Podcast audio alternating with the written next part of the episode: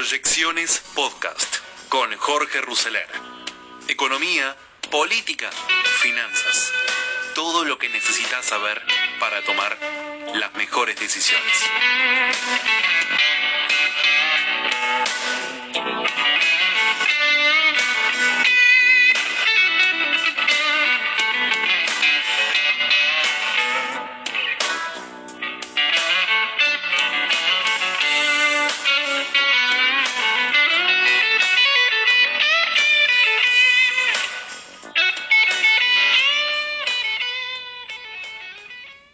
Algún operador experimentado podría hablar de resultados mixtos en el mercado financiero. La parte buena del mixto vendría por la suba de los precios de los bonos. La causa pública sería el avance en la negociación de la deuda por parte del gobierno y los acreedores. La versión o el deseo es que las partes se aproximen a un precio de 50. No es mitad para cada uno, sino la paridad del precio de los bonos el gobierno ofrece reconocer el 45% de cada 100 de valor nominal. Los acreedores, por su parte, quieren el 55%. En esta pulseada, en el barrio alguien diría, y bueno, cerremos en 50 y vayamos al apretón de mano. Sin embargo, los acreedores estarían buscando algún tipo de extra que podría estar vinculado al crecimiento de la economía. Una renovada versión del famoso cupón del PBI que hizo delicias y fortunas de muchos inversores en los 2000, hasta Kisilov, hasta llegar a Kisilov, donde, ¿se acuerdan? No dio el 3 y dibujó el 2,9. Bueno, así el brindis sería de la Argentina. Sin embargo, un poco más sofisticados hablan de una suba impulsada también por un cambio técnico de la evaluación de los bonos. No es una medida local, sino una medida internacional dictada por la Emerging Market Trade Association, una entidad que agrupa a los operadores e inversores de papeles de mercados emergentes. La disposición que significa en la práctica una mejora en el tratamiento de los intereses en bonos no pagados habría permitido un empujoncito adicional. Por otra parte, en la cruzada oficial contra la suba de los dólares no oficiales, el gobierno sigue apelando a todas las recetas ya conocidas. Esta vez fue la obligación de mantener al menos por cinco días hábiles los bonos para efectuar las transferencias al exterior. Este golpe al contado con liquidación, que es compra en pesos de papeles en dólares para venderlos en el exterior, y para el dólar MEP, igual sistema anterior pero con el mercado local, provocaron una baja de hasta 5 pesos en los dólares reflejados en esas operaciones y además habría contribuido a la suba de los títulos públicos al haber achicado la oferta de papeles para operar. Por supuesto que todo esto se reflejó en una caída del volumen operado. El dólar blue también sintió los efectos de la ofensiva oficial y se aleja de los máximos de los últimos días y pareciera estar buscando un nuevo equilibrio entre los 125 y los 130 pesos. Además, en este caso, además, deprimido por una demanda poco exigente por la escasez del efectivo.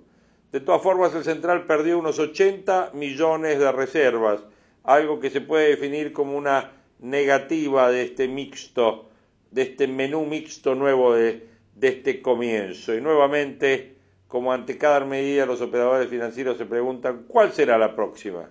Si bien en este país hay experiencia de controles de cambio y parece difícil inventar algo, aunque un viejo jefe mío decía Jorge, guarda todos los instrumentos que tenés en un cajón porque siempre estos instrumentos vuelven. Bueno, ahora parece difícil que algo se vaya a inventar que no haya sido ya utilizado. Y ya comenzaron las versiones, incluso apuestas, más por la fama que por el oro, sobre los nuevos pasos. Una que va ganando espacio día a día es la derogación de la autorización para comprar los 200 dólares solidarios mensuales. Solidarios, eso sí, solidarios de cada mes. Bueno, veremos a ver cuáles serían las nuevas, eh, las buenas nuevas que trae el gobierno en materia financiera para las próximas semanas. Y seguimos hablando en materia de deuda y en materia de deuda Alberto Fernández presentará una nueva oferta a los bonistas si, achican sus condiciones para cerrar un acuerdo en junio. Tal así como lo escuchan, el presidente avanzó en una nueva fase en la negociación con los bonos para cerrar un acuerdo de reestructuración. Guzmán le explicó a los acreedores que enmendará su oferta inicial si aplacan sus condiciones financieras y se logra que la adhesión del canje de los bonos alcance un porcentaje significativo del total de los títulos bajo reestructuración. La iniciativa presidencial significa que los bonistas tienen que aplanar sus expectativas el presidente quiere aplanar todo, aplanar la curva, aplanar las expectativas, y Guzmán parece que quiere presentar ciertas opciones que permitan sumar adhesiones de los fondos de inversión que aún resisten la primera oferta oficial. Mejorar la oferta. No quiero el default fue la instrucción que bajó Alberto Fernández al ministro de Economía. Guzmán cumplió la orden del jefe de Estado, mejoró un 10% el valor presente neto que aparecía en la propuesta del 8 de mayo, el ministro pasó de 40 a 45 dólares como eh, se reveló, como mencionábamos recién.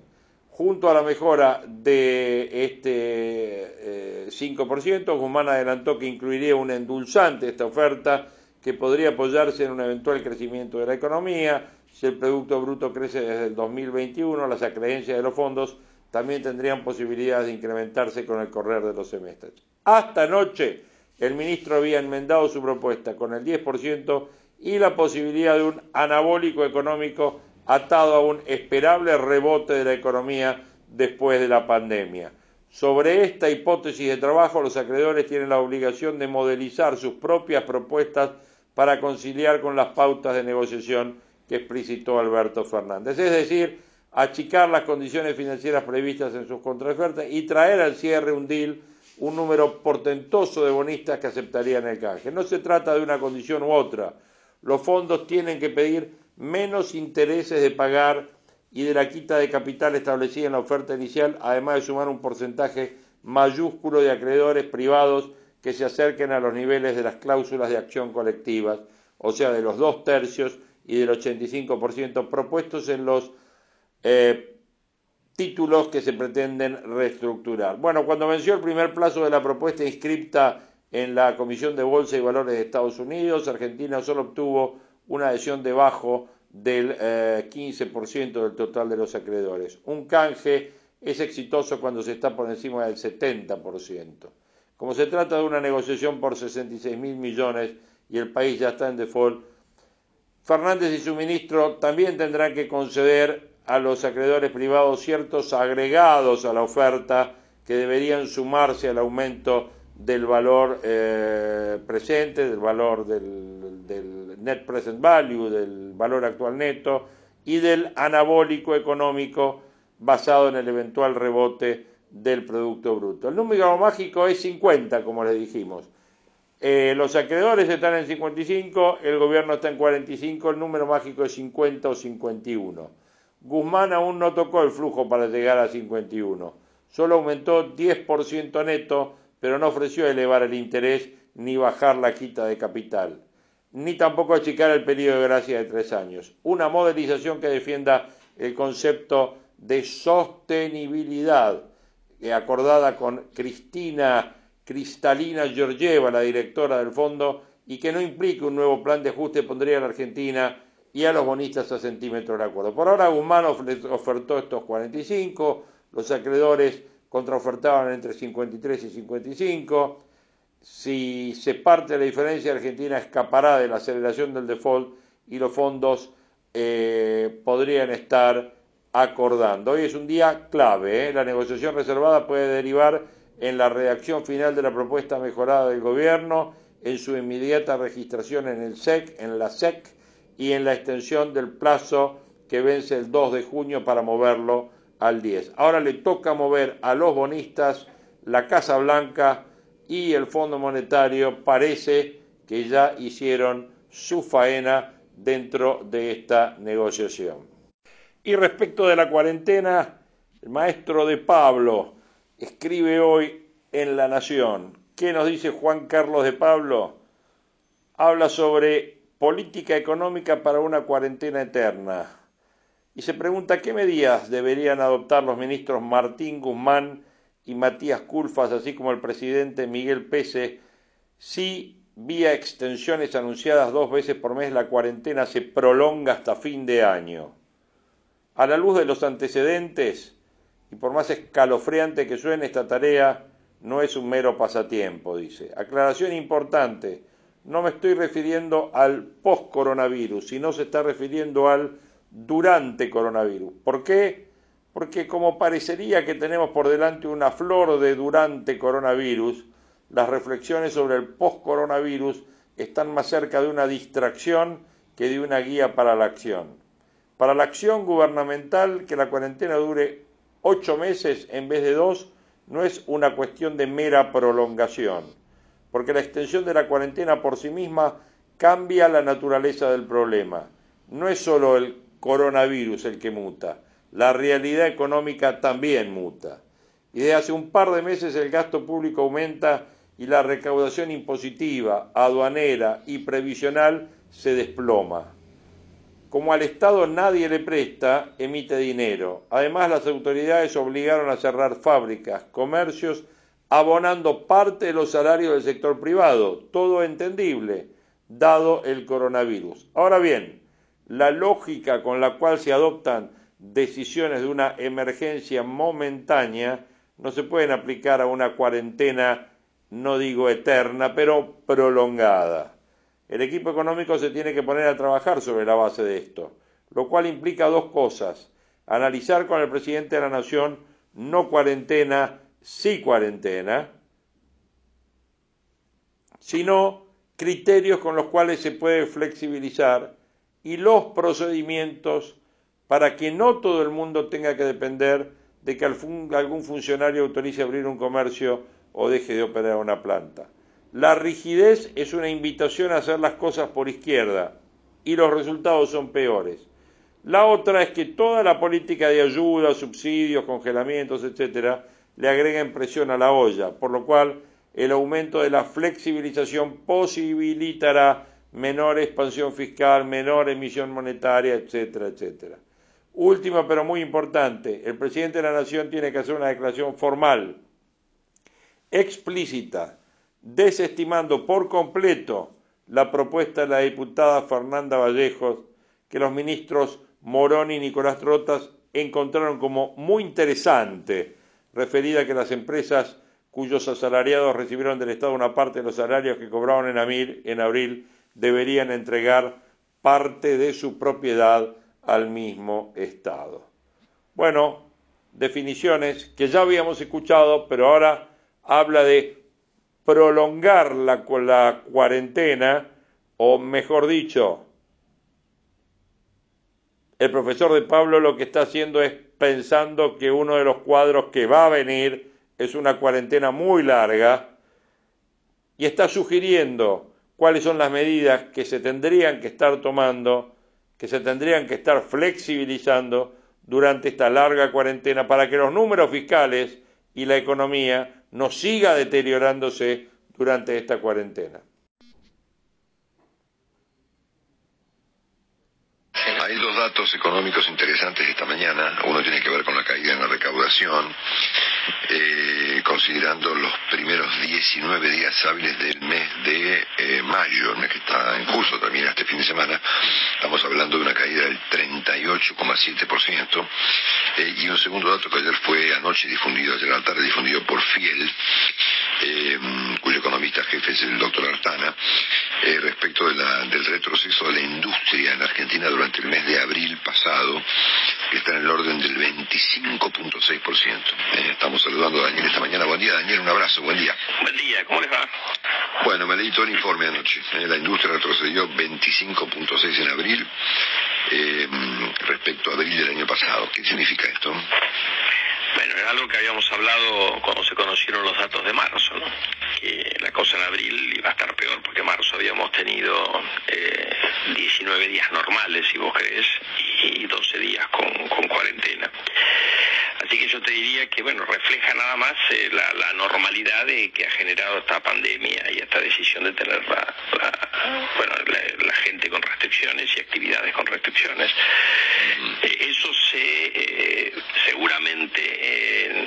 Próximos, no sé si este mes, pero probablemente en los próximos meses, como en el interior del país eh, la cuarentena ha venido volviéndose menos estricta porque, porque las condiciones sanitarias lo permiten y además hemos tenido algunas actividades incluso eh, en el AMBA que han empezado a moverse, eh, probablemente las caídas no sean tan, tan dramáticas, ¿no es cierto? Pero era un dato que era, eh, era esperable que, que aún en un sector donde tenés industrias continuas que no han parado, eh, eh, pues vas a tener eh, caídas de actividad tremendas.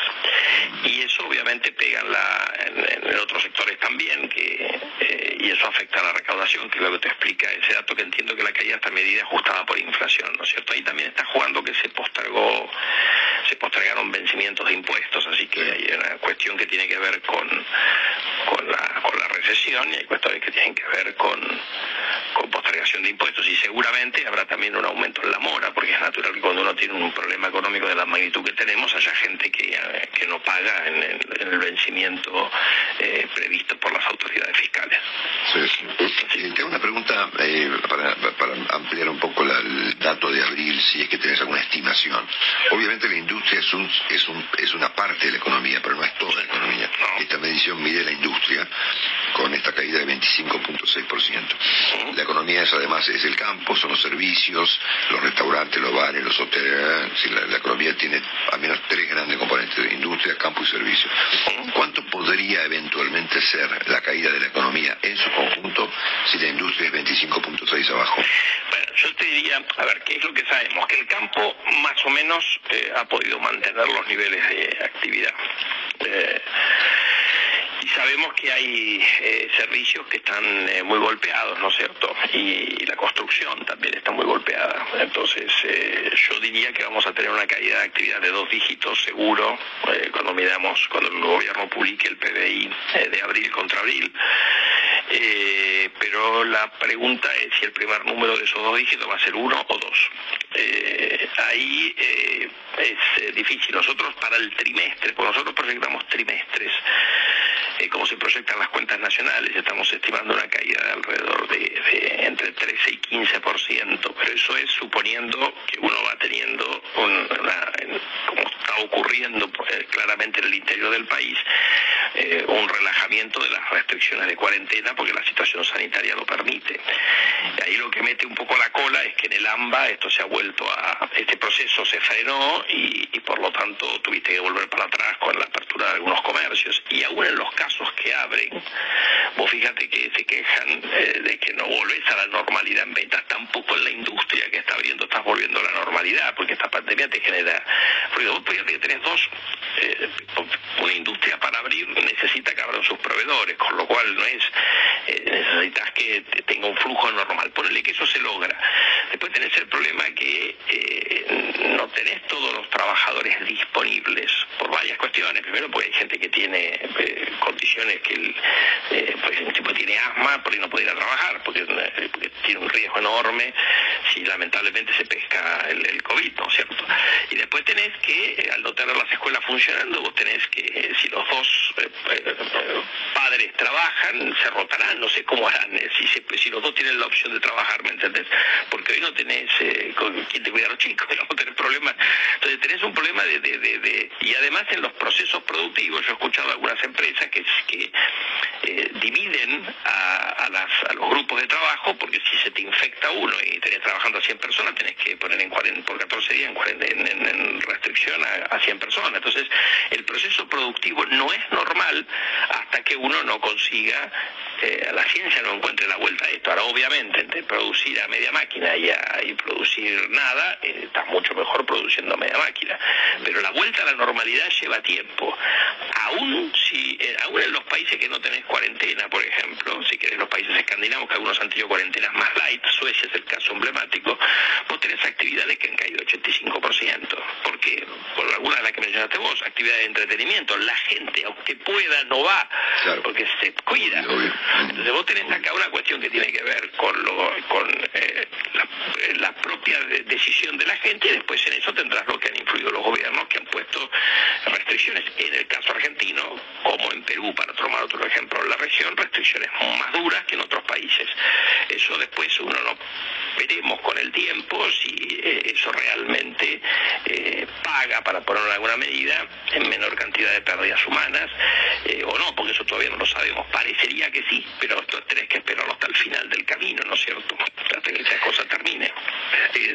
Daniel Willy buen día. Volviendo, volviendo al principio, a lo que estamos viendo, bueno, el efecto de la caída de la recaudación y por supuesto la, profundización del déficit, hay, hay algunos cálculos que dicen que el gobierno está prácticamente 300 mil millones de pesos abajo eh, todos los meses.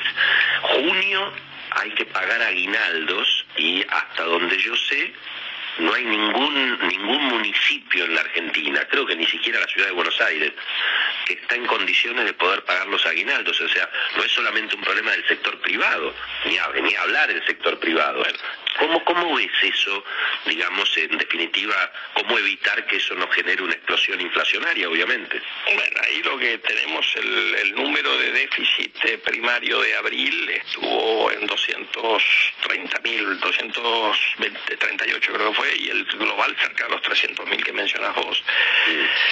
Eh, mayo va a dar un número en esa magnitud. Ahora, junio vos mencionas el tema del aguinaldo. Bueno, yo acá he hablado con ustedes y dije una cosa que obviamente no me ha hecho muy popular, pero ahora se han sumado otros eh, economistas, que vos si tenés, si la lógica en el sector privado, que si vos no podés trabajar normalmente, se suspende al personal que se quede en su casa y se le paga una parte del sueldo, porque no aplica la misma lógica en el sector en el sector público. Y esto no es eh, no pagarle el que va a trabajar, o sea, la gente de la salud, la gente de la seguridad, que, está trabajando normalmente, como en el sector privado, eh, tiene que cobrar sueldo pleno, quizás, en algunos casos hasta más. Hasta más, claro. Pero la pregunta es, el resto, que es una parte importante en el sector público, eh, ¿por qué no tiene que, y eso aliviaría ese descuento, que no estoy hablando de no pagarle nada, estoy hablando de hacer lo mismo que hace el sector privado, si tenés caída de ingresos o de facturación que son parecidas, eso aliviaría, eso va a terminar siendo así. Lo que pasa es que yo creo que el gobierno nacional debería haber ordenado eso, porque vos vas a tener una presión enorme sobre el primer intendente que haga eso. Entonces, que han empezado a hacer algunas provincias, de pagar a los proveedores con bonos. En algún momento la realidad se impone. Entonces, o va a ser toda una emisión gigantesca donde el gobierno nacional le va a dar la plata a los municipios, a las provincias para que paguen los, los sueldos y aguinaldos, o vas a tener gente cobrando con bonos. Entonces, ¿por qué no ordenar ese proceso? Eso le hubiera resultado, me parece que el gobierno nacional le podía haber hecho, si querés, entre comillas, un favor a gobernadores eh, y a intendentes. Pero bueno, acá en la Argentina siempre es preferible eh, echarle la culpa a los economistas, ¿viste? Pero bueno, no, no están del lado de la vida, Daniel. No, sí estamos del lado de la vida. Lo que uno trata de poner es, eh, pues cuando tomas decisiones tienes que tener todos los elementos en, juego y, pensar en alternativas y, esto, más allá de todo el respeto que me merecen los epidemiólogos, yo siendo economista, uno tiene que hablar con distintas especialidades, porque la gente tiene distintos puntos de vista, aún incluso dentro entre los médicos hay distintos puntos de vista. Entonces, si vos tenés, vos tenés que escuchar, después el, presidente, el gobernador tal o cual decidirá. Pero yo creo que en una circunstancia como esta, que es una cosa única en 100 años, no hemos tenido una cosa igual en el mundo en 100 años, bueno, a mí me parece que en otros países hablan con cuanta gente eh, inteligente o preparada o que pueda aportar algo después. Habrá un comité de crisis que será el que tiene que resolver. Pero no, no escuchar porque por ahí, porque por ahí no me va a gustar lo que me vas a decir. No sé yo. Igual hay economistas en el gobierno, tampoco es que el presidente no escuche a ningún economista, pero me da la sensación de que esto de que como quiere echarle la culpa de, que son insensibles y esto me pareció una, declaración un poco feliz del presidente. Bueno, el doctor Artana, Daniel, un abrazo, cuídate. Abrazo a ustedes, ¿eh? Hasta luego. Daniel Artana, conoce. Bueno, ahí escuchábamos a Daniel Artana eh, con esta declaración del presidente, ¿no? Poco feliz, como dijo Artana, de que los economistas no están del lado de la vida. Dos datos duros, la recaudación de mayo y la caída de la eh, industria. La caída de la recaudación en 19 días del mes, 38%. Se proyecta, obviamente, una caída de alrededor del 40%. Además, fiel indicando que la industria tuvo una caída durante abril del 25,6%. Bueno, datos incontrastables de lo que veníamos hablando del artículo de Pablo y de lo que dice Artana, del mientras tanto, mientras dura la cuarentena.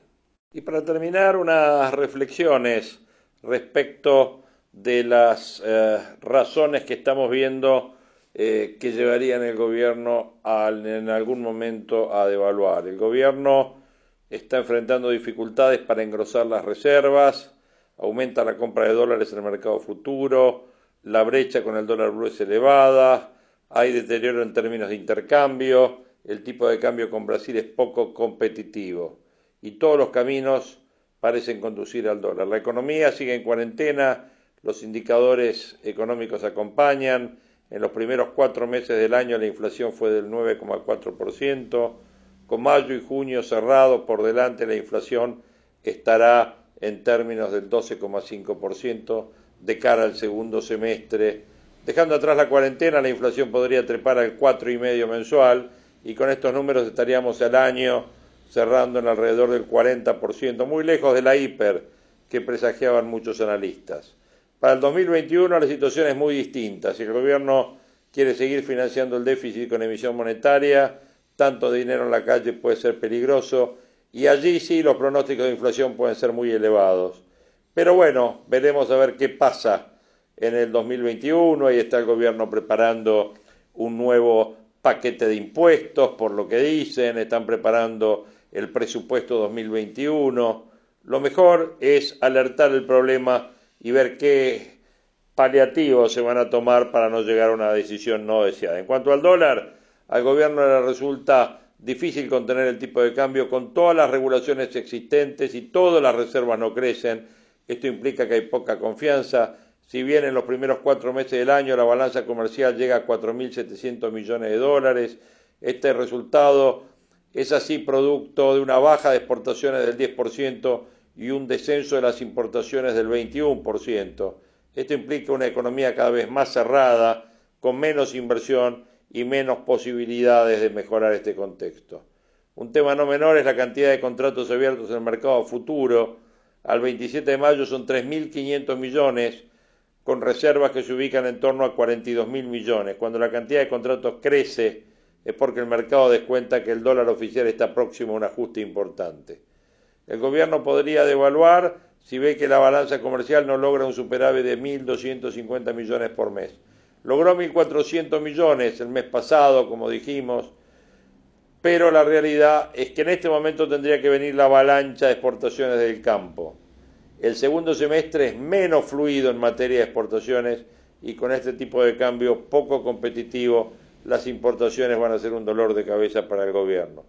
Los viajes al exterior actualmente están prohibidos, pero si se abren con un tipo de cambio como el que tenemos, obviamente los viajes al exterior serán una constante, sobre todo si tomamos en cuenta que Brasil parece un lugar obligado, teniendo en cuenta su tipo de cambio y que muchos argentinos buscarán dicha alternativa y eso complicaría los números oficiales. Los argentinos compran 200 dólares por mes que permite el gobierno y eso está haciendo que también los estén vendiendo en el blue, estén ganando entre 6.000 y 8.000 pesos. Solamente esta operación no se descarta que esta operatoria quede en el recuerdo. Tenemos tasa de interés en torno del 26% anual para depósitos a plazo fijo. Esta suba en la tasa detuvo las migraciones de los pesos de los bancos, pero no dejó que los argentinos sigan acopiando dólares. El dólar oficial en lo que va del año subió 14%, la inflación subió 10%, el blue subió 63%. Para moderar estas presiones evaluatorias, el gobierno debería lograr un acuerdo de deuda. Eso daría lugar a una mayor tranquilidad en los mercados, bajaría el riesgo país, podría potenciar una suba de acciones y calmaría las aguas. Sin embargo, la balanza de dólares en Argentina sigue mostrando un escenario de escasez. Este, esta balanza comercial necesita tener un superávit de 15 mil millones de dólares. Hoy el mercado nos juega una mala pasada, hay un deterioro en los términos de intercambio. El precio de lo que exportamos cae 6%, mientras que los productos que importamos bajan el 3%, y a este ritmo va a ser difícil conseguir el superávit esperado por el gobierno sin una ayuda en el tema del tipo de cambio. El resultado fiscal del 2020 se encamina a ser altamente deficitario. Ya tenemos un déficit primario equivalente a 23 mil millones de dólares. Sumando 7 mil millones de intereses tendríamos 30 mil millones de dólares algo así como 10 puntos del PBI. Tamaño déficit con una economía que se contrae al 10% anual no deja mucho margen para otra medida que devaluar el tipo de cambio en busca de una mejora en la balanza comercial y mayores ingresos fiscales para el Tesoro. Brasil tiene un problema, es un problema serio, porque de los 6 eh, reales por dólar comenzó una apreciación que lo ubicó en 5 reales con 30, pero la necesidad tiene cada hereje. Brasil tomó un swap de 60 mil millones de dólares de los Estados Unidos para frenar esta corrida, pero está perdiendo el superávit y su balanza comercial. Se vienen las devaluaciones competitivas en la región y sin suba de materia prima la herramienta evaluatoria va a ser utilizada por todos los gobiernos. Cuando la brecha entre el dólar oficial y el dólar blue supera el 50%, los contratos de futuro del dólar se acercan al 10% de las reservas. Bueno, es lo que tenemos ahora y cuando el tipo de cambio bilateral con Brasil luce muy bajo, las reservas caen y el saldo de balanza comercial empieza a contraerse. Todo esto implica que estamos cerca de una evaluación del signo monetario. El gobierno lo va a negar. La mayoría de los comunicadores económicos sueñan con una hiperinflación que nunca va a llegar. Estamos cerca de una evaluación del tipo de cambio oficial. Mucho más cerca de una evaluación del tipo de cambio oficial que de una hiper. No hay duda de eso. Se habla más de la hiper que de la devaluación, pero lo que tenemos estamos más cerca de un ajuste del tipo de cambio oficial que del tipo de cambio, que de una hiperinflación. La devaluación puede ser un aceleramiento de las eh, devaluaciones diarias que tenemos de la especie de crawling peg que estableció eh, este gobierno cuando llegó.